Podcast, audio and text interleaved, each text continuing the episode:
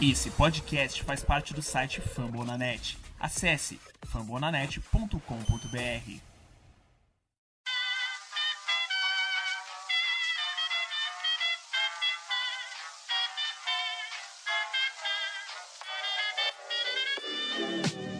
Mais uma rebatida forte. E ela tá fora daqui!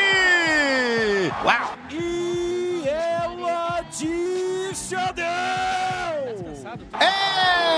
Home run! Aquele abraço!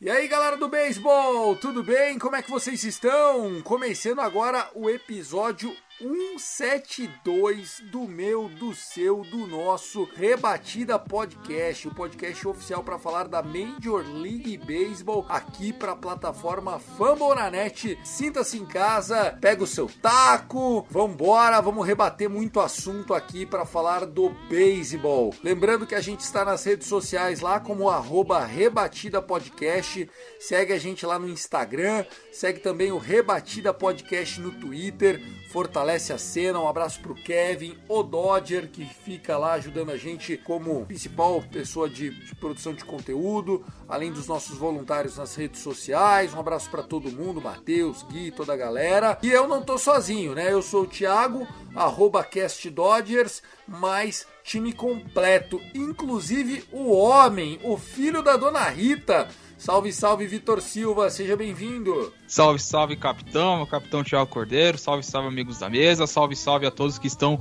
ouvindo este episódio do Rebatida. Sim, temos muitos encontros de gerações, pensamentos. Já tem gente querendo caveira de manager. Quem diria? Já tivemos duas cabeças sendo servidas. Será que pinta uma terceira por aí? A gente não sabe. E no dia de hoje, que a gente vai comentar lá na frente, no dia que estamos gravando este episódio, não é o fim da fila do Palmeiras, que só para velhinhas hoje, meu amigo.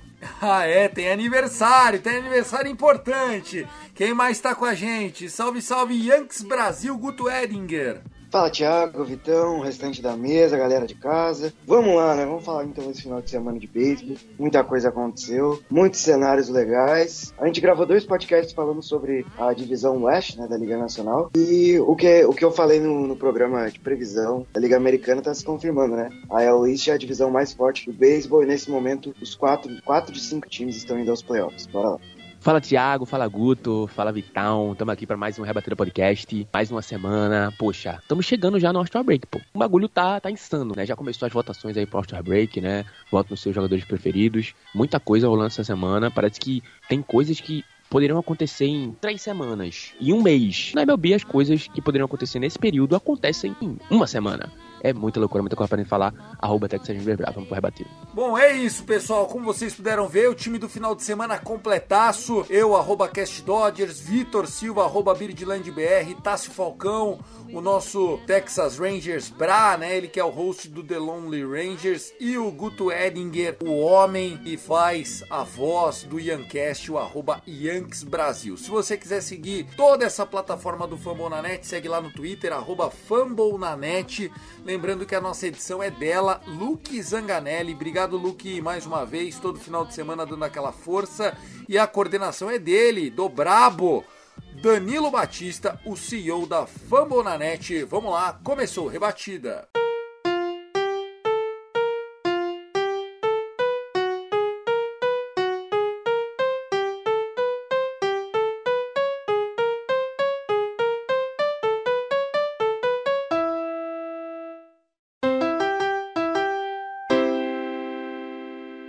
Cantinho dos recados para deixar você esperto pro que tá acontecendo dentro da plataforma Fambonanet. Estamos aí, NBA Finals. Eu nem vou perguntar mais o que a gente acha, que a gente erra tudo. Semana passada, inclusive, o Tássio cravou que é da Boston, deu o Warriors, depois o, o Boston devolveu, o Warriors ganhou o jogo 4, agora tá tudo igual pro jogo 5. Uma loucura, o basquete virou um esporte lotérico, né? Também tá rolando beisebol universitário, Vitão. Tá chegando aí na reta final mesmo, né? Exatamente. Estão se definindo, né, melhor dizendo, as oito universidades que estarão em Omaha para disputar o título da College World Series e tivemos uma zebraça, Tiagão. A universidade número 1, um, a imbatível Tennessee, perdeu para Notre Dame. Foi uma, acho que a maior maior zebra dessa temporada da NCAA no beisebol. Tivemos out outras universidades sem ranqueamento que vão jogar em Omaha. E tudo isso vocês saberão no próximo episódio do show, antes do show, junto também com a nossa série sobre o draft para falar sobre os terceiras bases. Ou seja, tem muito assunto bacana. Muito assunto legal, gente. Olha,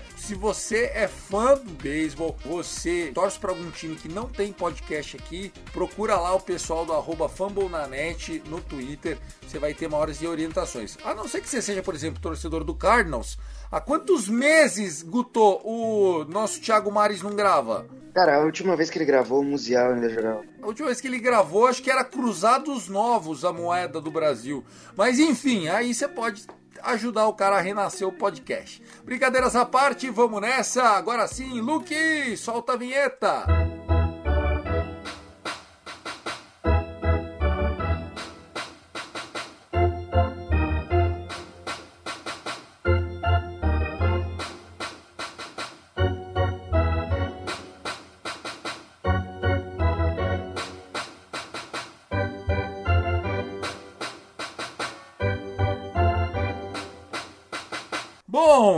Isso. Luke, eu ia pedir para você colocar Show da Xuxa. Hoje vai ter uma festa. Mas é uma música muito cringe, muito velha para pessoas jovens como Tasso Falcão, como Guto Edinger. Mas hoje é aniversário, aniversário de 83 anos, hoje, dia 12 de junho, dia dos namorados, aliás. Um abraço para todos os pombinhos. Há 83 anos atrás, num 12 de junho, era fundado o Hall da Fama do Beisebol. Data importante do Hall da Fama mais polêmico dos esportes americanos, né, Vitão? Exatamente, 12 de junho de 1939. Foi aberto em Cooperstown, Nova York, sede até hoje do, do Hall da Fama do beisebol. Lembrando que, para quem gosta do, do esporte, gosta de principalmente da questão histórica, é o local voltado só para apresentar a história do esporte, né? Se você quiser saber mais sobre Baby Ruth, sobre os jogadores que, tem, que estão imortalizados, né? Ou como, por exemplo, você vai lá, o Thiago, você se encontrar alguma coisa, Bare Bones é a Hall da Fama. Certeza que foi o Thiago Cordeiro que assinou lá, tá? Ele mais uma porrada de gente. Ó, oh, o Hall da Fama só voltará a ter o prestígio de um Hall da Fama o dia que um cara como Barry Bonds for aceito, viu?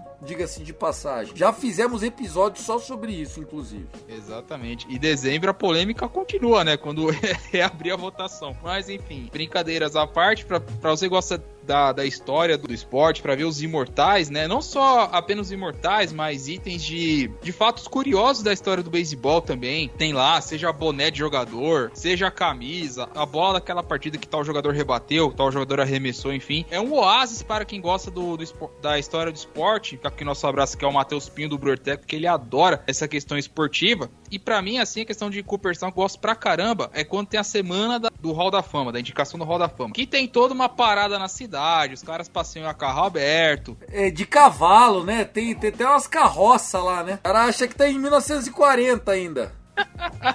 é, pra essa questão ter um ar mais vintage, a gente pode colocar dessa forma, torna ser um, ambiente, né, tão, tão especial, né? Esse ano teremos os indicados, né, pro Roda Fama, 2020 não tivemos eleitos, nesse ano o Davi Ortiz entrou, então isso pela votação dos, dos jornalistas, mas isso aí fica, fica para um assunto para um outro dia, mas fica essa nossa menção ao Hall da Fama do beisebol. Não, eu acho o Cooperstown um lugar mágico, inclusive surgiu em cima do que foi feito em Cooperstown. Ó, só pra vocês terem uma ideia, pessoal, o Hall da Fama do beisebol tem 83 anos. A NBA tem 75 anos. Então, o que a gente vê no Hall da Fama da NBA é muito do que aconteceu no Hall da Fama do beisebol, tá? Mas é impossível falar de Hall da Fama e não vir na cabeça polêmica, né? Tá assim, ó. Faz parte, né? Faz parte, tem que ter. Parece que o Hall da Fama não, não teria tanta relevância ou é, tanto mistério assim por trás se não tivesse essas polêmicas, se não tivesse essa resenha toda, elementos fundamentais para falar bem e falar mal do Hall da Fama, né? Então acho que isso aqui, isso é que engrandece.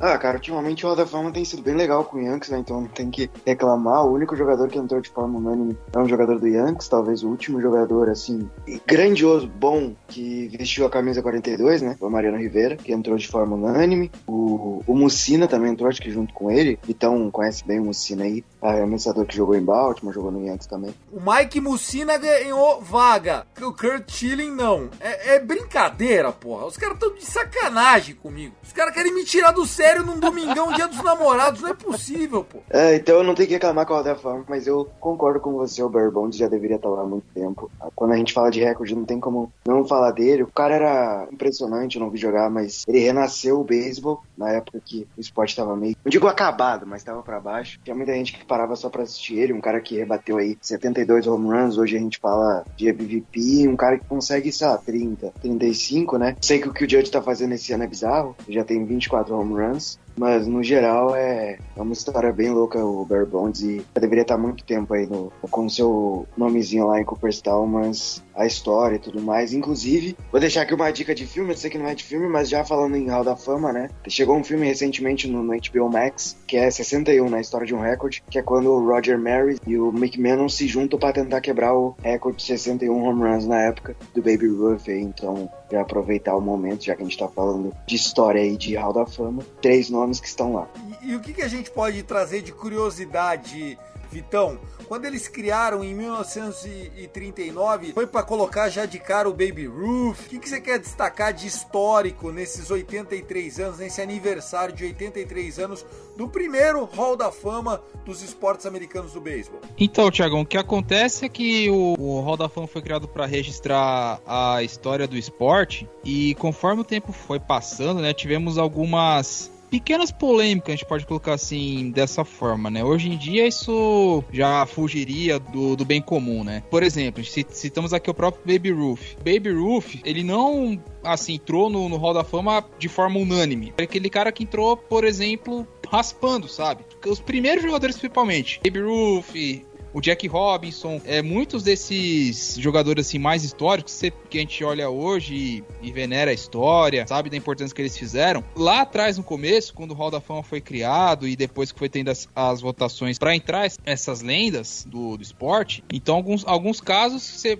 meio que beira o absurdo. Por exemplo, se eu falar para você que o Jack Robinson entrou com pouco mais de 75% ali, na rabeira ali passando, que o limite para passar na votação é 75%, você não acredita. Mas você pode pensar, pô, tá, beleza. Você pode ter a questão ainda da. Resumindo, os, os caras são malas sem alça desde aquela época, né? Perfeito. Que nem fala, é o Mariano Rivera é o único que entrou 100%, sem rejeições. Aí você pensa, tá, você tem Ken Griffey Jr., que foi um jogador brilhante, espetacular. O Messi Soares, cara que nem jogou World Series na vida, mas o impacto que ele teve no jogo, o cara entrou com quase 99, com 98, 99% de, vota, de votos. Te perdeu em outro baita jogador também, 90 e poucos por cento. Esses caras que a gente, tá, que a gente acompanhou, que a gente viu jogar. Agora você pega os caras que tem Baby Ruth, principal rebatedor da história, o cara não entrou 100%, entrou com uma votação ali raspando. Jack Robson pode até colocar, talvez, não sei, da questão racial, que muitos caras ficavam com o nariz torto, vendo é, um atleta negro entrar no, no Hall da Fama, assim, ser um dos primeiros. Fica sempre essa história, né? Mas, pra gente não fio da meada, muita polêmica com o Hall da Fama. Isso já vem desde os primórdios também, desses mais de 80 anos de Cooperstown no mapa do beisebol. Alguns números aí, né? Esse museuzinho do Hall da Fama, né? Esses números vêm de 2018. A média de visitantes é de 260 mil por ano. Pelo menos 250 mil fotos, né? Aí esse é um número próximo de 2020. 250 mil o quê? Fotos? Fotos, fotos. Que tem lá no acervo dos caras? Isso. Meu Deus, pô, se o cara der uma zoiadinha em metade, demora uma semana, pô. 14 mil horas de imagens e movimento e gravações de som. Sete dos jogadores do All-Star Game da Liga Americana de 1937 estão no Hall da Fama. Lou Gehrig, Joey Cronin, Bill Dickey, Joey DiMaggio, Charlie Gehringer, Jimmy Fox e Hank Greenberg. Mais algumas curiosidades, né? O Frank Robinson, que o Victor conhece bem, já foi induzido ao Hall da Fama. Ele optou por não estar com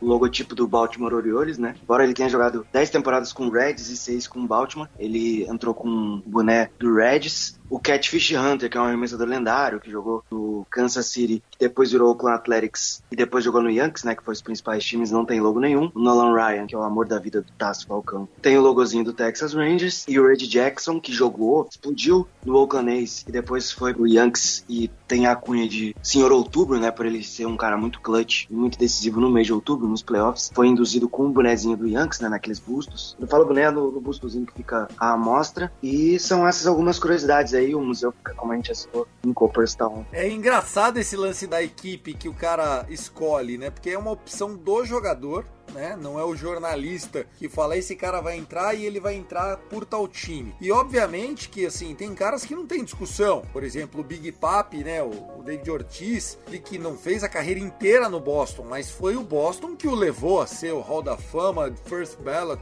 muito merecido e justo para um cara que ganhou três World Series e tirou um time de 80 e fumaça anos da fila. Mas tem jogadores que poderiam optar por uma coisa, por outra. O próprio Nolan Ryan, que foi citado aqui, obviamente, pelo Rangers, mas poxa, ele jogou em tanto time, tanto time, durante vinte e tantos anos de carreira, que podia escolher. É, essa do, do Baltimore ser, vamos dizer assim, colocado de escanteio pelo Big Red Machine é plausível, né, Vitão? É fake news. Ele entrou com o boné do Orioles. E eu tenho como provar. é fake news. Alguém tá mentindo. Só resumindo a história, tá? Vamos lá. Primeiro, primeiro o Vitão, Guto. Depois você vem com a verdade. Desculpa, Vitão. Vai, você. Eu juro, eu pesquisei aqui. As fotos que tem do, da placa do Fame do Frank Robson são com o boné do Orioles. E por que que ele entrou com a placa do boné do Orioles? Explicando. Todo número aposentado no Orioles é porque o cara foi pro Hall da Fama, fez história, entrou com a plaquinha lá do nosso querido, do querido time. Ou seja, o número 20 tá aposentado em Baltimore e o Frank Robson tem estátua, porque entrou com a foto da plaquinha, na placa dele, o Guto tá pegando um print de fotos, não é essa. Coloca Hall of Fame plaque, Frank Robson e vê qual que aparece. E aí a gente volta a conversar. É, vai, alguma coisa a dizer, Guto? Eu falei placa, mas eu confundi, na verdade. Eu falo que é a foto que fica exposta. No caso aqui é do Frank Robinson, tá? Com a do Reds. O próprio David Winfield, né? o David Winfield, que passou a maior parte da carreira com o Yankees, ele escolheu entrar com, com um boné do San Diego Padres porque ele tinha uma rivalidade com o proprietário dos Yankees, que na época era o George Steinbrenner, né? O pai do Hall hoje em dia. Então o David Winfield tem a foto dele lá com um bonezinho do San Diego Padres. Mas no busto, na, na caricatura, na placa, ele pode ter escolhido o boné do Baltimore Orioles, né? Então fica aí, mas essas curiosidades têm mais a ver com a foto mesmo. O Baseball Reference, que é um dos sites mais utilizados para a gente acompanhar a estatística, a foto de perfil do Frank Robinson, que já nos deixou, faleceu em 2019, ele que foi outfielder, foi primeira base depois e tal, é com a foto do Cincinnati Reds. Mas eu acho que ele não ganhou o World Series nem pelo Baltimore nem pelo Reds, né? Ganhou, ganhou com os dois. Ah, ganhou com os dois. É, ganhou com os dois. Ganhou Ganhou com mais, os acho dois. que com o Baltimore. Mas assim, ele, eu sei que ele ficou famoso porque até hoje ele é o único cara que ganhou MVP dos dois lados, né?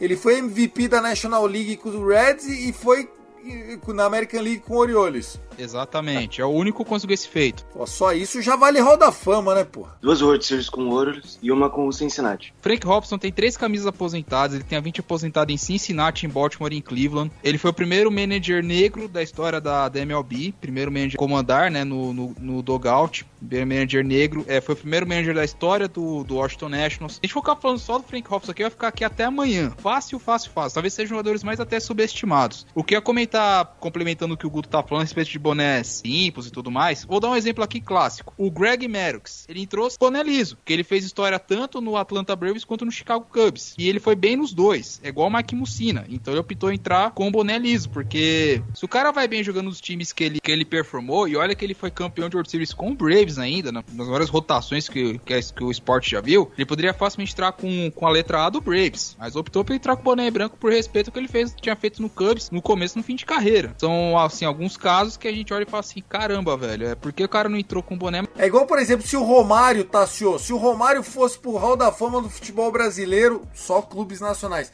você acha que ele ia meter a do Vasco, que foi o clube que o revelou, ou do Flamengo, que foi do coração? É difícil pra esses caras escolher, né? Assim, eu não tô na mente dele pra pensar assim, mas um consenso geral, o óbvio seria ele escolher o Vasco, porque foi o time, além de ser o time que revelou ele, foi o time onde ele marcou lá o milésimo gol lá em cima de Magrão, logicamente. Tem dessas coisas, eu acho que ele escolheria o Vasco. Tá, agora falando de beisebol, o que, que, que você acha do Frank Robinson de quem troca de time? Porra, é porque é difícil, ele fez história nas duas equipes, é- mas é difícil o cara também nesse momento arregar, né? Fala, pô, vou com boné branco. Porra, boné branco é sacanagem, é verdade. E de boné branco é uma falta de respeito com os, com os clubes que você jogou. tá? Se você escolher um só, você vai estar. você não vai estar desmerecendo os outros, mas você escolheu o seu preferido. Mas se você vai com boné branco, você tá desrespeitando todos, pô. Boné branco, o cara é em cima do muro pra cacete de boné branco. Vou colocar aqui os senhores pra pensar um pouquinho, já que citamos aqui o Romário. Vamos citar aqui o Miguel Cabreira. Ele foi campeão com o Marlin, só que a carreira toda dele, o ápice, os- as estatísticas individuais foi com o Tigers. Vocês, no lugar dele, entraria com o boné de qual time e por quê? Hoje, Tigers.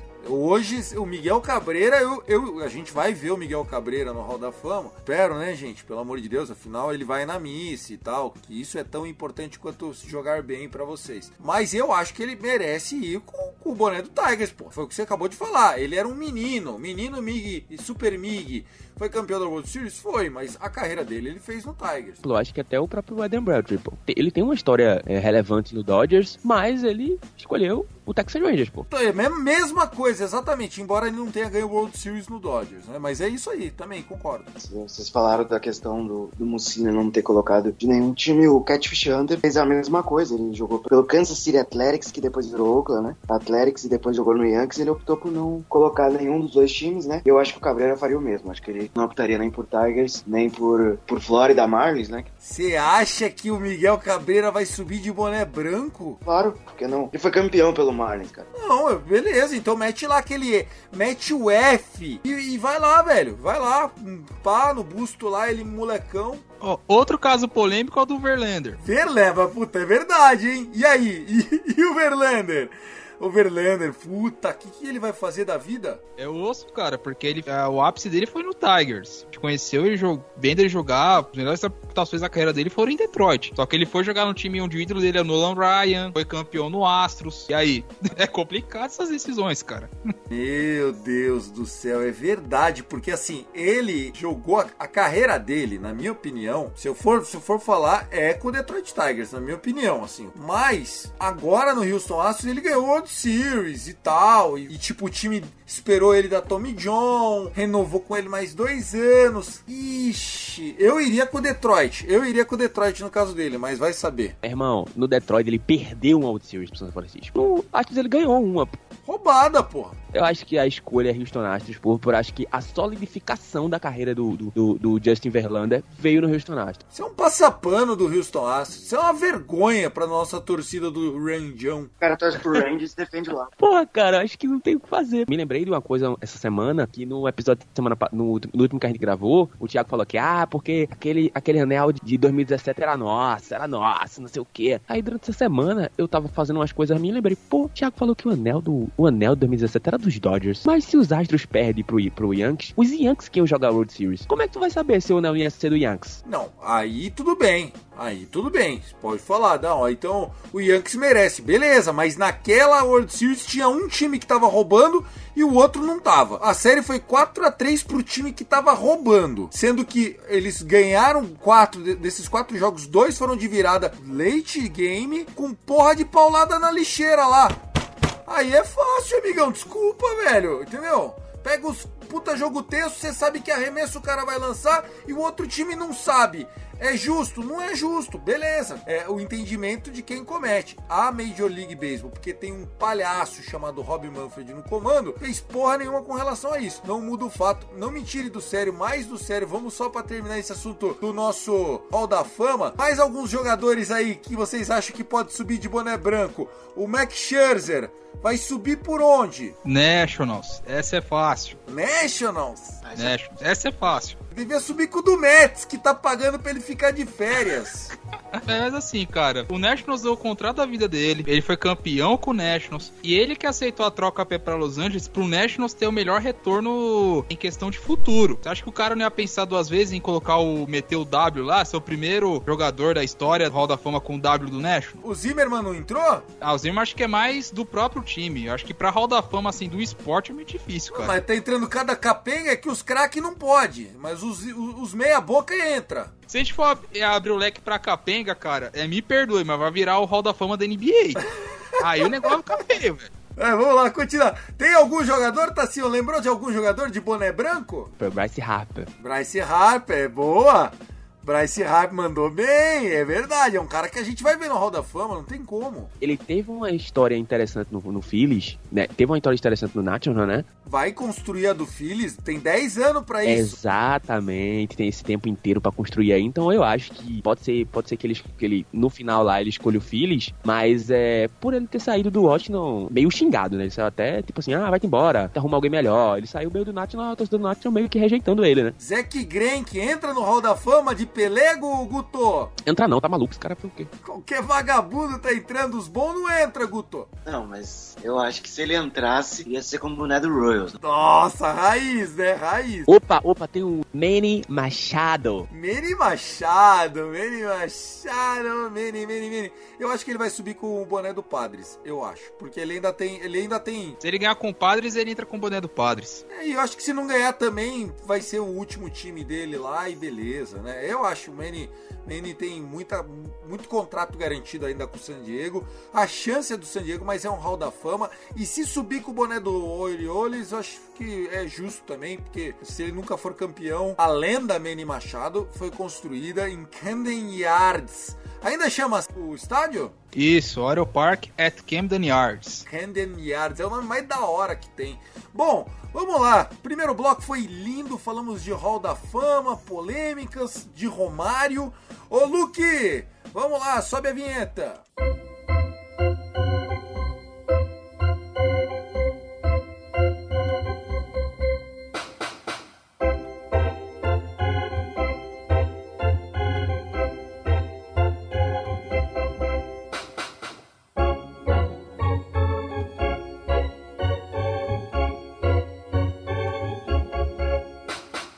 Segundo bloco começando e não antes deixando aí o convite para você seguir não só o Rebatida Podcast nas redes sociais, mas acompanhar todos os mais de 70 podcasts da plataforma Fambonanet. Nesse segundo episódio a gente vai falar um pouquinho de corridas, lógico, de vitórias e de assuntos, de lesões, mas vamos falar também de algumas polêmicas que estão acontecendo neste momento. Tony La Russa tá vivendo momentos difíceis. O Dodgers passou lá nesse meio de semana, tava perdendo de todo mundo, foi lá e ganhou a série. Aí agora esse final de semana, eles estavam pegando o Rangers e resolveram complicar a vida deles. A galera perdeu a paciência. Fire Tony, e ó, que ingratidão, porque ele é um técnico que, pô, tá velho já, desaposentaram o cara, mas aí paciência de torcedor não dura para sempre. Eu acho que é, tá se criando uma cultura preocupante na Major League Baseball nesse momento. Abrasileiraram a MLB. Pô, tá, eu tô ficando preocupado, tá? Porque desde o que aconteceu agora com os Angels, o time perdeu lá as suas 14 derrotas seguidas e coisa e tal, mandaram o Joe Maddon embora. O meu medo é que essa cultura se estabeleça, que agora demitindo o técnico a hora que quer, pô. Fica tranquilo, o Rangers não vai mandar embora o Chris Young. Fica tranquilo, tá excelente lá. tá uma merda. Mas assim, eu acho que, pô, cara, e principalmente técnicos que, tipo assim, e vem aquela mesma ideia de, ah, tá velho, ah, não sei o que. Pô, minha gente, a gente sabe que panela velha faz comida boa também. Então acho que esses técnicos têm que ser respeitados. Aconteceu isso muito aqui no Brasil mesmo, né? Ah, Chegou uma época que começou a dizer, ah, esses treinador antigo, Luxemburgo, essa galera, não serve mais não. Manda esses caras embora. O próprio Filipão sofreu muito com isso também. Então acho que tá se criando um- uma cultura que é preocupante nesse momento de que, ah, o técnico tá velho, tá ruim, perdeu uma série aqui no final de semana, perdeu três séries em sequência, manda esse cara embora. Peraí, pô. Que eu acho que isso ainda não vai se sobrecair em cima desses técnicos jovens, mas é sobre essa galera aí da antiga era, é preocupante. Eu acho que a gente tá chegando num momento momento, pode chegar no momento, pode chegar, não chegou ainda, de que vai, vai ser brincadeira mandar todo mundo embora agora. Ah, tá velho, vem outro. Pô, peraí, pô. Não é assim também não. Então... Eu acho que o problema do Larussa não é só a idade, tá? Ele tem tomado algumas decisões contestadas, o time é melhor do que tá jogando. Ô, Vitão, e você, tá achando disso? É, se a gente for parar pra pensar, os três técnicos, os dois que foram demitidos e o terceiro que já estão querendo a caveira, né? Girardi, Meron e agora o Larus. Os três times têm uma coisa em comum. Você espera muito mais desses times. Pelo investimento que eles fazem, o Phillies é uma das folhas mais altas da MLB, o Angels com Otani, Trout e, e até surgindo outros nomes que você nem esperava, como o Taylor Ward, por exemplo. White Sox que vende um título de divisão e tá com uma campanha abaixo de 50%. Então você acaba esperando é mais esses times, né? E chega uma hora que se a coisa não tá dando certo, é mal de torcedor, né? Você acaba tentando direcionar a culpa para alguém. Você pega, por exemplo, sei lá, se o time tá uma porcaria, se o time tá mal, não tá jogando nada, pegar o time que ganhou tem menos vitórias até agora que o Kansas City Royals, que tem o Mike Martini no comando. Você não vê a torcida querendo a caveira do cara, velho. Mesmo com o time abaixo de Cincinnati, abaixo do Orioles, abaixo de Tigers. Então, varia muito de lugar para lugar. Como você tem uma alta expectativa, então para esses casos você acaba gerando essa alta expectativa.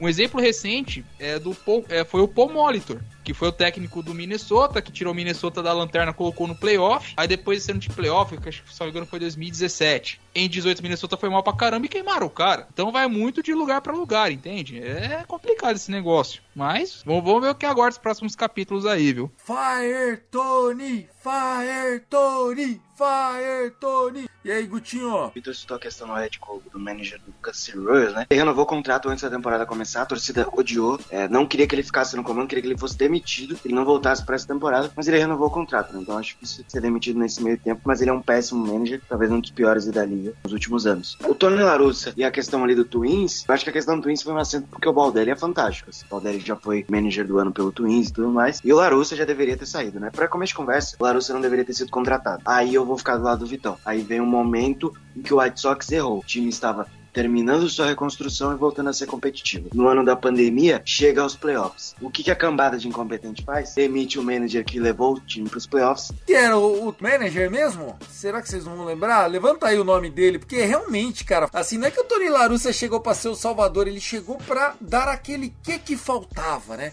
Ah, o pensamento dos caras é, o time é bom, falta experiência no comando. Então, é, boa reflexão. Era o Rick Renteria. Rick Renteria!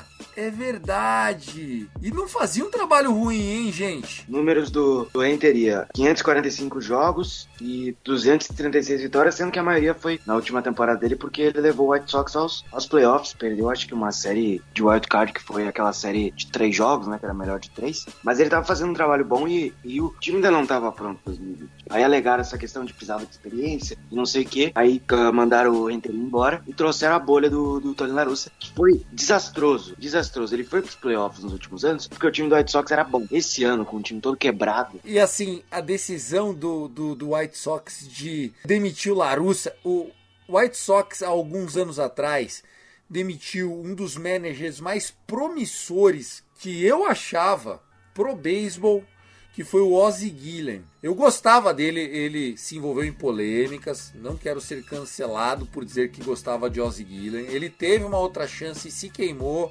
lá é, no Flórida, hoje Miami Marlins. Mas é, são decisões, né? O, o manager do beisebol ele tem um impacto dentro do time muito maior do que a gente pensa. A gente pensa naquele cara apático que fica dentro do dugout braço cruzado e parece que ele não é tão importante, porque né? Tem o hitting coach, o pitching coach, tem todo o staff, tem os analíticos e tal, tem o general manager que, né, é o presidente de operações que, que mexe bastante no elenco. Você acha que aquele cara lá que fica mascando e cuspindo não, não, não importa, mas na verdade faz uma diferença absurda.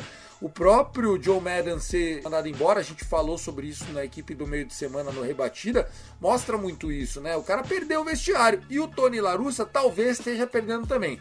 Aí eu quero fazer já o crossover da conversa. Jazz Christian Jr., o super prospecto do Miami Marlins, parece que tá sendo ao contrário. O time tá querendo dar uma limada no cara. Só pra colocar a situação a par, né? Houve uma reunião, o insider do Marlins falou, sobre conduta, ética de trabalho e outras coisas no Clubhouse. E um dos assuntos principais da reunião foi o nome do Diego, né? E aí, após essa reunião, deram meio que um puxão de orelha nele, né? O próprio Don Mattingly não gosta muito do comportamento do Jazz e, sinceramente, eu acho que tanto o Marlins quanto o Don Mattingly estão errados. E aí, é, nesse meio de semana, ele ficou de fora de alguns jogos. Quando voltou contra o Astros, acho que foi um ou dois jogos, né? O time voltou a ganhar. Não, então, ele rebateu dois home runs nos dois primeiros at-bats dele no jogo. Eu vi boa parte do, desse jogo, né? Espelhei com, com o jogo do, do Yankees. E ele joga, joga muito. O Jazz ele tem uma energia muito legal, ele chama o torcedor junto com o time. Eu acho que é uma coisa que o beisebol tem perdido nos últimos anos. E eu acho que é uma situação que o Miami tá totalmente errado, assim. Mas o que que eles alegam? O menino chega embriagado, ele tá parecendo o Luan na época do Grêmio? Eu não vi nada a respeito disso. Tá. Ele chega atrasado igual o Diego Souza no Vasco? Não, eles alegaram também questão da vestimenta dele que é meio desagradável. Ah, fi.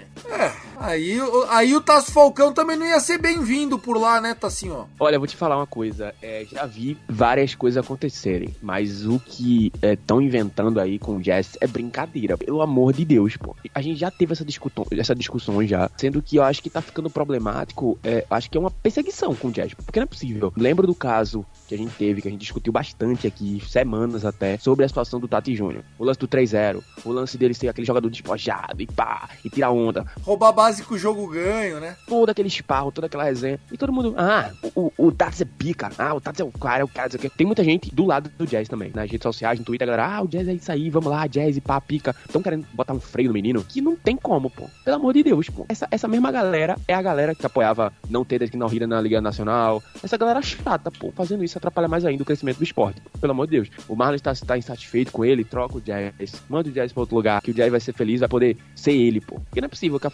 a franquia tá com problema do cara sendo ele, entendeu? Porra, pelo amor de Deus, pô. O cara tá sendo ele, pô. Então, assim, a não ser que saia durante essa semana mais alguma revelação sobre o comportamento dele no Clubhouse, que já já é outra história. Como ele se comporta com os companheiros de equipe, se os companheiros de equipe se sentem à vontade junto com ele. Então, eu acho que se sente. Quando um cara não é bem-vindo no, no vestiário, ele não consegue produzir bem em campo. Então, se o Jazz produz bem em campo, porque todo mundo ama ele também lá. Então, é, isso é um, dos, é um fato. E se o cara não é visto bem visto no vestiário, ele não vai ser amado por ninguém, ele não vai conseguir nem jogar bem. Ele vai se sentir olhando pra trás pro, pro banco dele ninguém apoiando ele. Então, é, eu acho que é um problema institucional de alguém que tem algum problema com Jazz, pô. E é estranho, né? É uma franquia, o Vitão, o, o Miami, só fazendo uma costura aqui em cima do que o Tasso falou, tentando apresentar, né, quem é o Miami Marlins hoje. A gente tá falando de um time que investiu muita grana para fazer um estádio que ficou lindo e ninguém vai. Investiu muito tempo num cara que foi escolhido para o cargo de general manager com cheque em branco, que trocou o Giancarlo Stanton, que era o grande franchise player da franquia, por prospectos e perdeu, perdeu, perdeu, perdeu o máximo que pôde, que foi o Derek Jeter, e agora quitou, saiu fora, vazou, antes de começar a temporada, algo que ninguém esperava. Que tem na figura de operações internas uma mulher super competente, ou seja, tentando mostrar uma inovação administrativa. Pô, tá faltando uns ônibus queimados lá, sabe? Uma torcida pichar muro, tá tudo muito limpinho, Vitão. E olha que a gente tá falando que é uma cidade latina, né? Miami, ali Flórida, questão mais latinos, né? Então não seria nenhuma surpresa caso isso acontecesse. Eu penso que é um pouco de encontro de choque de gerações, né? A gente pega o manager que é o Don Merlin e jogadores dos anos 80, 90, já vem de uma outra cultura e o Jazz já, já sendo a nova classe. Então é claro que vai ter um embate, né? Vai, vai acabar tendo alguns precalços, alguns problemas, porque às vezes vai dar cabeça do manager. Pô, meu, você tem que se, se vestir adequadamente, não sei o que lá, aquela coisa toda, sabe? Todo esse papo. O que o Tasso falou é perfeito. Deixa o cara ser ele mesmo, velho. E bora, velho, porque, só ter ideia, só foram provocar o menino, já meteu dois home run contra o Rastros, cara, que é o único time positivo da da Oeste hoje, é um dos favoritos a ganhar a Liga Americana, o menino foi lá e meteu dois home runs, o jogo sendo em Houston, não era nem em Miami. O talento tá ali, é só saber administrar, saber cuidar, saber cuidar dele, claro, se, se, se ele der dor de cabeça, tem que saber administrar. O Guto colocou exemplo aqui, que, é o, que, que ele fala que ele quer ser o novo Dennis Rodman, e o Thiagão acompanhou o Dennis Rodman mais, a, mais de perto, ele pode falar quem foi Dennis Rodman. Pô, Dennis Rodman, né? Lendário Dennis Rodman, hall da fama do basquete. Na quadra ele resolvia. Que nem, é só saber separar nem- as coisas. Que nem o Thiago fala, pegando mulher, indo pra balada, os caramba, quebrando carro, não sei o que bem. Mas chegando em campo e resolvendo, oxe, irmão, quem gosta desse tipo de jogador é o Yankees, né? O Yankees gosta de jogador assim. Todo mundo que ganha gosta de jogador bom. O Marlins gosta de dar os bons prospectos, né? E é um time que já tem muito talento ali e precisava estar rendendo mais, né? O Dom Mantingley, né? O Dom Mantling, como falam, ele é um cara que é lendário, hall da fama, foi técnico de grandes franquias e tal. Desculpa, se ele tá mostrando essa visão de mundo, se parte dele esse tipo de crítica, eu acho que ele não tá ganhando o suficiente para poder ditar as minhas regras aqui. Desculpa. Se o time não ficar do lado de Pablo Lopes, Sandy Alcântara, Trevor Rogers e um cara como Jazz Crenshaw, pô, vai ficar do lado do Deman Tingley? Pô, então manda embora, manda pro Yankees. O Yankees tá louco por ele. Ou o Aaron Boone já foi perdoado? Não sei. Isso é uma dúvida que eu não posso responder. Próximos assuntos, o que que vocês querem falar no Rebatida? Eu queria só completar aí essa fala falando que esse é o último ano de contrato do Mattingly lá com o Marlins, né? Pode mudar na próxima temporada. Tá Aí, ótima informação. Bom, na pauta tá aqui que um time tomou varrida do rival. Eu não vou chamar esse assunto. O que, que vocês querem falar? Se vocês quiserem falar disso, falem vocês.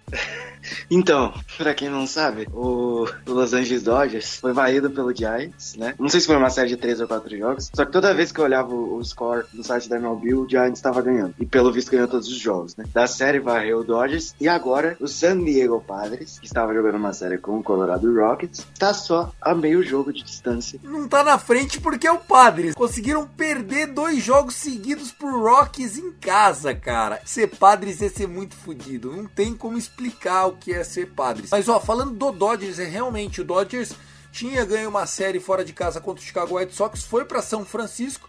A gente gravou o Dodgers Cast e aí o Fernandão Franca falou o seguinte, Vitor Silva: vai ser varrida pro Dodgers. Eu falei: fodeu, fodeu. Bingo, mano, tomamos no cu, cara.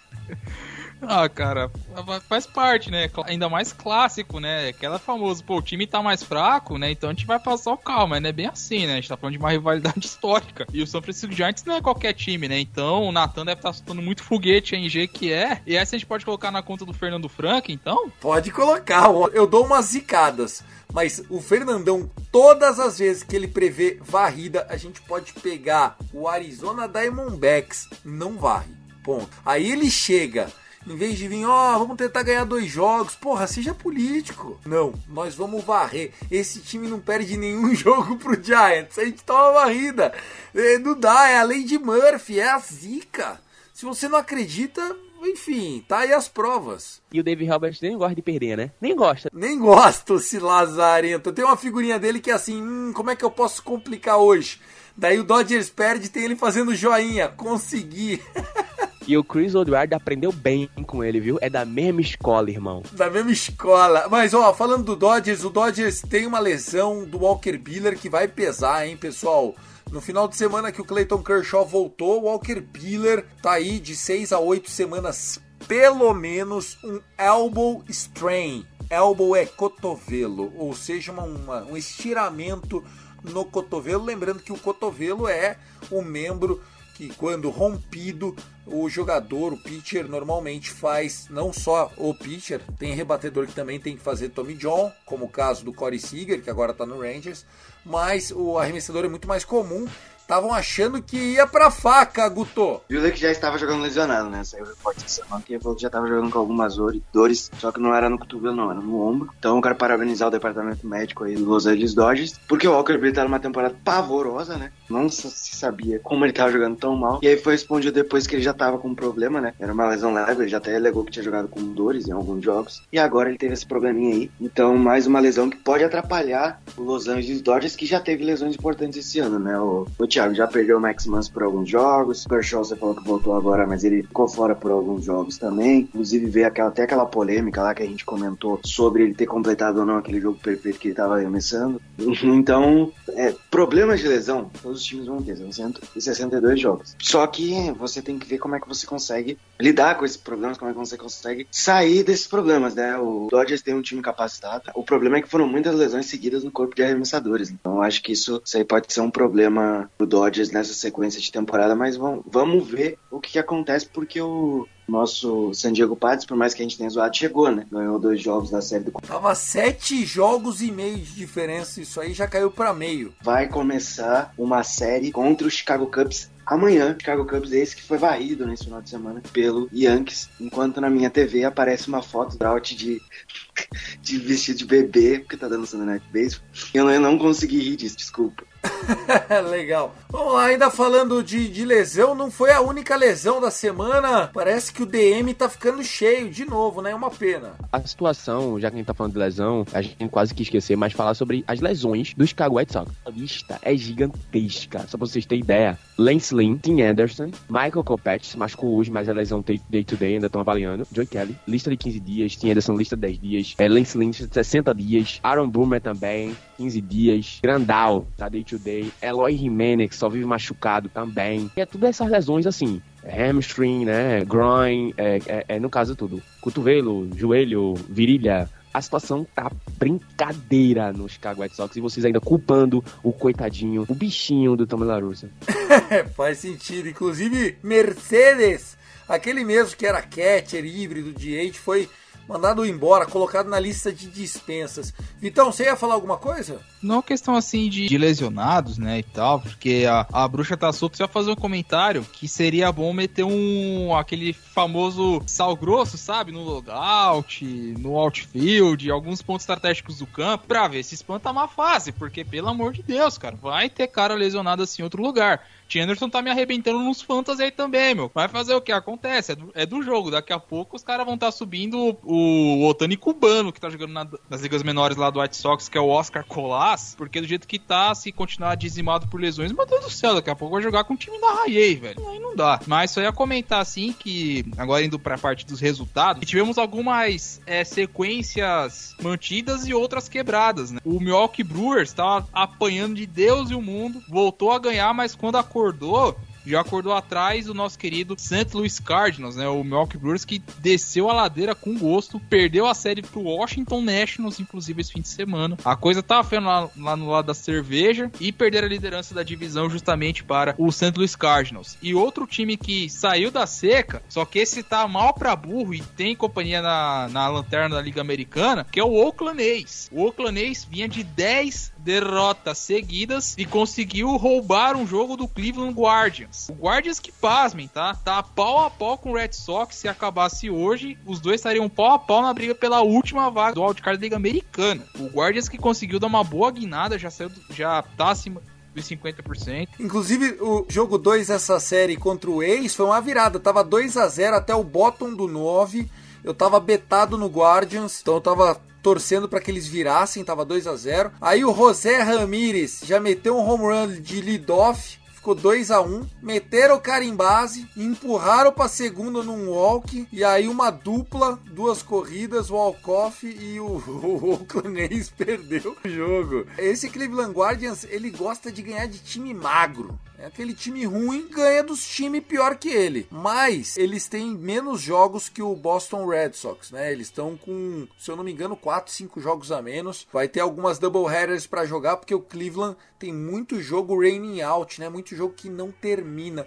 Mas gostei desse assunto. Realmente estranho a gente saber. Agora, time que é o contrário, time que é diferente do Cleveland Guardians, que gosta de perder de time ruim, é o Philadelphia Phillies. Tomou de 13 hoje em casa do Arizona Diamondbacks. Cara, se você quer brigar por alguma coisa, não dá para acontecer isso, né? E, mas o Phillies estavam, é, se eu não me engano, win 7, pô. Tava numa streak de 7 vitórias seguidas. Sim, mas, porra, dá uns vacilos desse. Só foi demitir o Girardi e né? começar a ganhar. Mas, uma hora você perde, mas, pô, uma sequência de 7 vitórias seguidas já deu pra tirar o Phillies de, de situação de agora tá acima dos 500, né? Porque antes chegava, não chegava, chegava, não chegava. O time agora, tá, mesmo perdendo hoje, agora o time tá acima dos 500. Pô. Não, lógico, sim, mas olha como faz diferença um jogo. Se tivesse varrido, confirmado, ia estar tá com 31 vitórias e 29 derrotas. Do jeito que tá, tá 30 a 30. É, muda, muda o, moralmente pro time. É importante varrer essas sériezinhas Sabe, esses são os jogos que fazem a diferença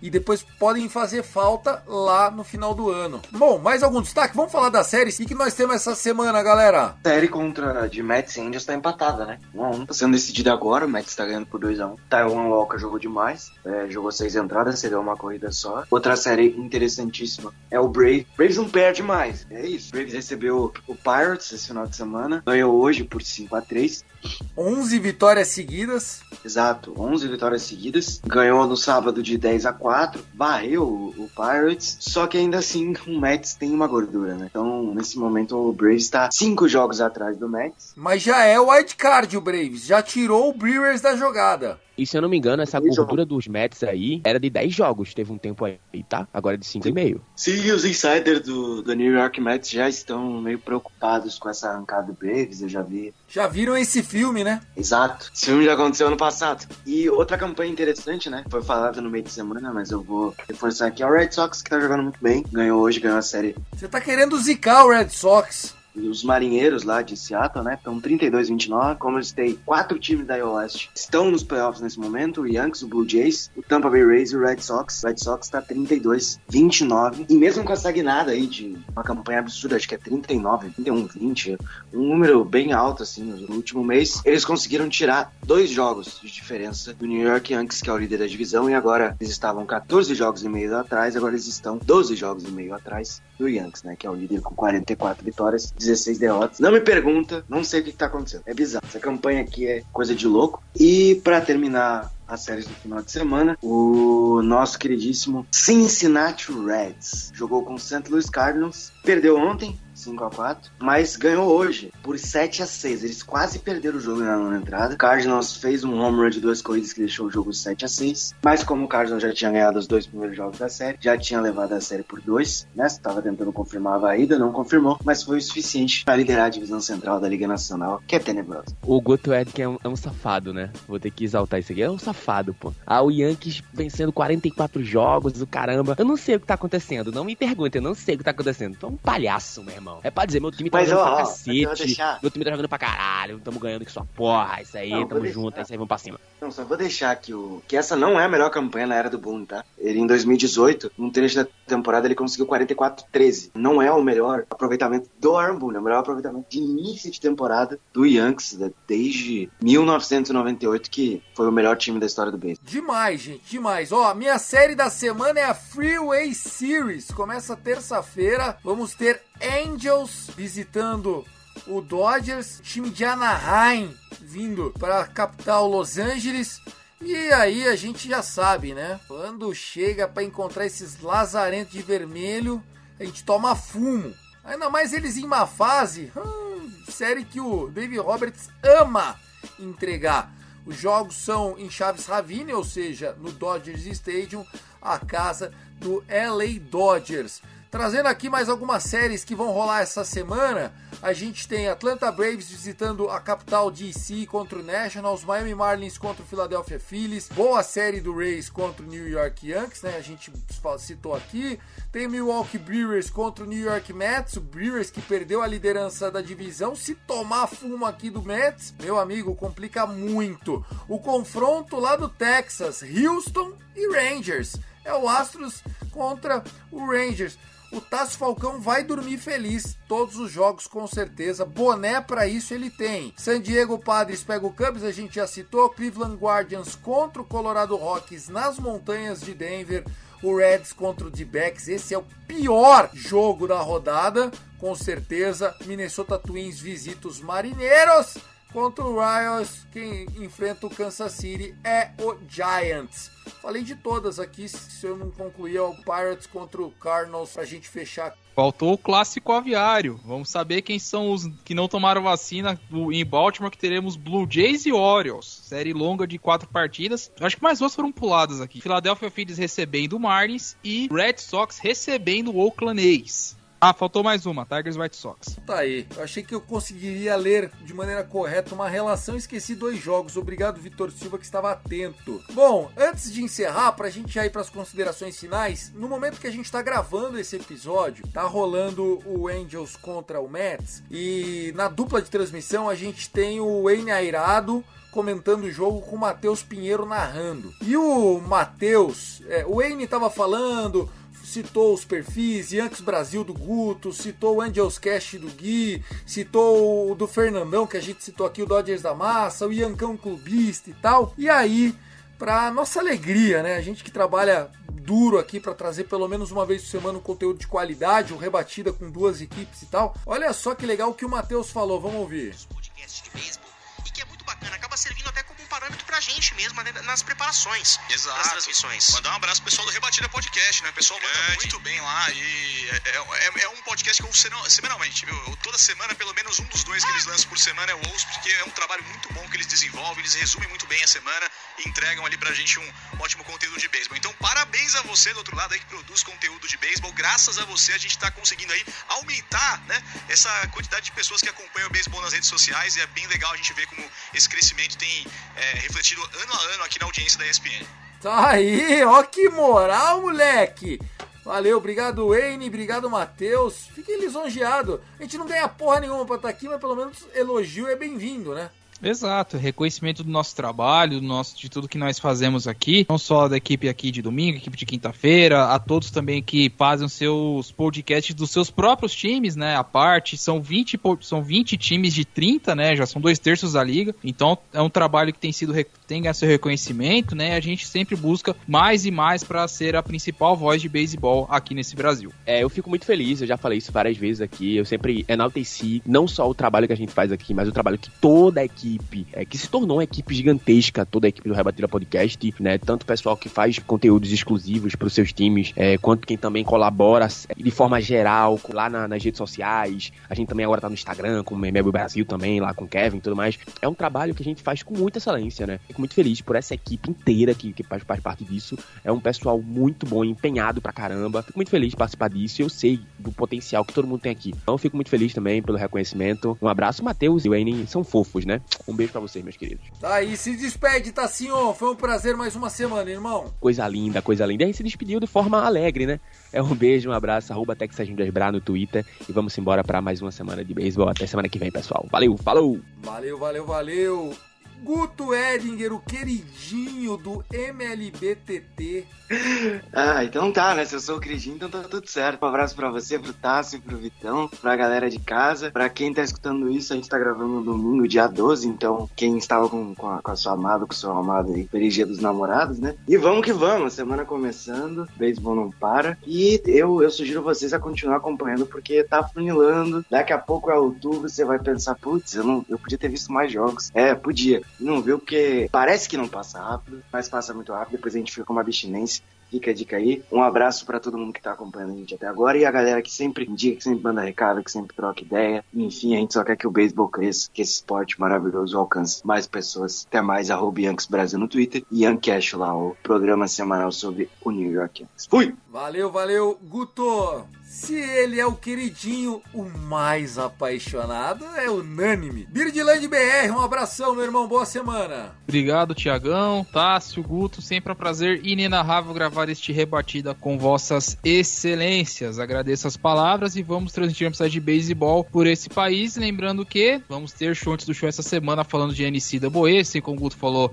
do principal, vamos falar também da parte universitária e também reforçando aqui o convite para a nossa série do draft lá no show antes do show. Vamos falar sobre os terceiras bases e tudo que envolve os prospectos, como não só o futuro da liga também. Abraços a todos. Valeu, obrigado. Valeu, Vitor. Bom, eu termino aqui agradecendo. Nome aí da- das palavras ditas pelo Wayne e pelo Matheus, duas pessoas que sem elas não estaríamos aqui trazendo conteúdo para vocês, que é a Luke, Luke Zanganelli, nossa editora, e o queridíssimo Danilo Batista. Em nome do Danilo, eu estendo a todos os amigos, a outra equipe do Rebatida, passando por todo mundo, Natan, Padreco, é, Felipe, seria até injusto o Matheus, que, que tá ajudando a edição do segundo rebatida da semana. Enfim, a gente tem que citar todo, citar todo mundo aqui, beisebol letrados, enfim, a galera que faz um, um trabalho maravilhoso de formiguinha. A gente tá aqui unido à comunidade do beisebol para trazer conteúdo em português para vocês, porque a gente ama o que a gente faz, beleza? Boa semana para vocês, let's play baseball!